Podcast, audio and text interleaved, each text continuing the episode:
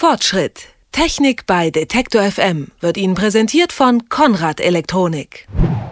In diesem Monat ist es nun schon vier Jahre her, die Umstellung in unseren Lampen infolge einer EU-Richtlinie. Die schönen alten Glühbirnen sind verschwunden. Und auch wenn sich so manch einer ja vielleicht einen Vorrat angelegt hat, wer heute in den Baumarkt fährt, weil die Lampe zu Hause dunkel bleibt oder die Birne durch ist, der bekommt keine klassischen Glühbirnen mehr.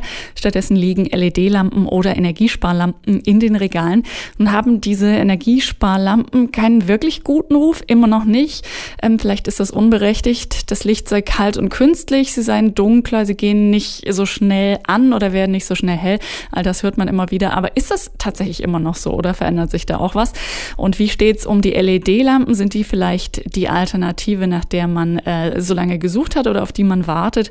Bei der Stiftung Warentest schaut man sich genau das regelmäßig an. Der neue Test in Sachen Lampen kommt in dieser Woche raus. Grund genug, nochmal nachzufragen bei Peter Schick, der dort Projektleiter ist bei Stiftung Warentest. Hallo, Herr Schick. Schick.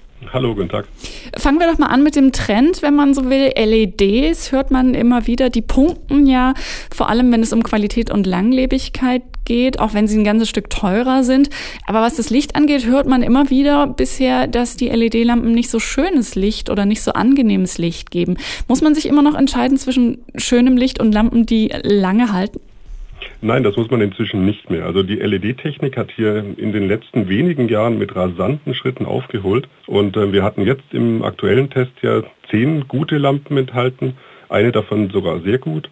Und die allermeisten kommen von den LED-Lampen. Und äh, auch die Lichtqualität, also was es ist nicht unbedingt alles immer mit der Farbtemperatur gesagt, ob das jetzt warmes oder kühles Licht ist, also bläulich oder rötlich, sondern man möchte ja auch ähm, verschiedene Farben darin gut wiederfinden, einfach einen angenehmen Seheindruck von dem bekommen, was man sehen will.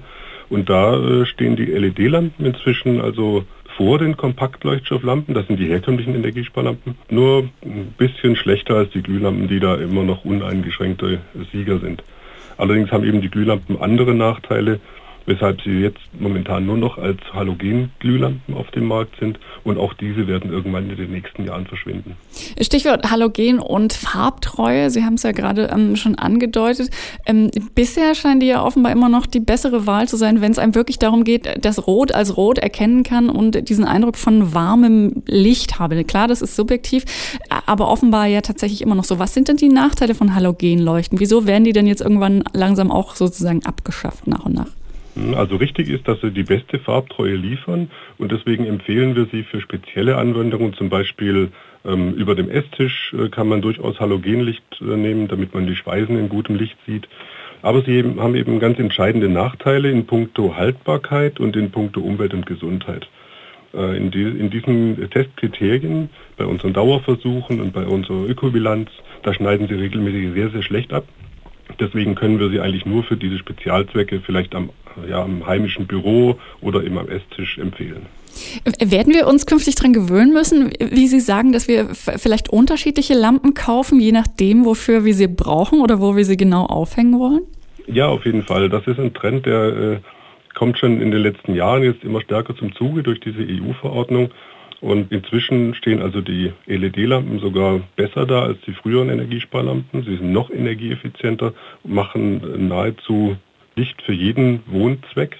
Insofern äh, kann man eigentlich heutzutage sagen, man sollte zu LED-Lampen greifen, auch wenn sie beim Kauf noch immer ein bisschen teurer sind. Ähm, das rechnet sich aber durch den geringen Stromverbrauch innerhalb kurzer Zeit. Ich finde das immer noch ein bisschen schwierig ähm, bei diesem ganzen Thema Energiesparlampen, äh, woran ich mich als Käufer orientieren kann oder soll. Also da hört man ja immer wieder so oder liest dann auch auf den äh, Verpackungen äh, so Begriffe wie Lumen, Lichtfarbe und so weiter. Ähm, worauf sollte ich gucken und hängt das auch immer tatsächlich davon ab, was ich will? Ja, zunächst mal, ähm, es gibt vielleicht, wir können sagen, drei ganz markante Punkte. Zunächst mal natürlich die Helligkeit. Ich weiß an der bisherigen Stelle, wie hell soll es da sein, wie hell möchte ich sie haben.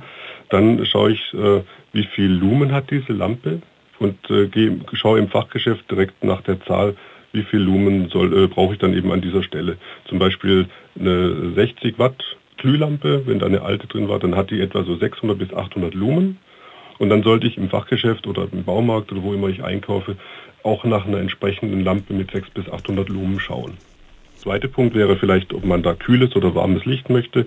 Die Regel ist in Deutschland eigentlich, dass die Käufer die warmweißen Lampen bevorzugen. Das geht bis 3300 Kelvin. Man drückt das in der Temperatur aus, in Kelvin.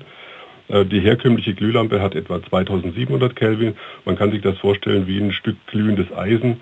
Je niedriger die Zahl, desto rötlicher wird das Licht sozusagen.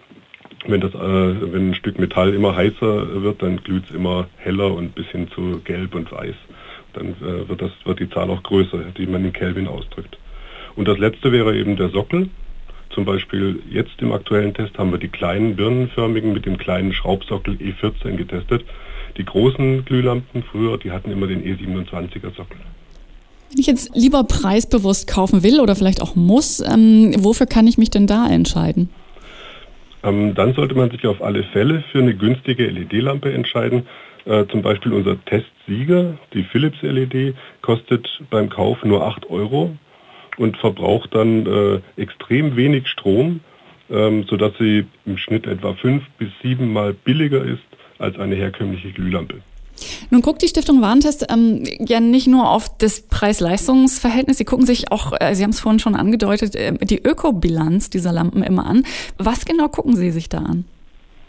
Ja, also zunächst äh, demontieren wir alle Lampen. In den modernen energiesparenden Lampen sind ja auch immer Elektronikbauteile enthalten. Da werden verschiedene Baustoffe verbaut wie Plastik, Metall, Glas und so weiter.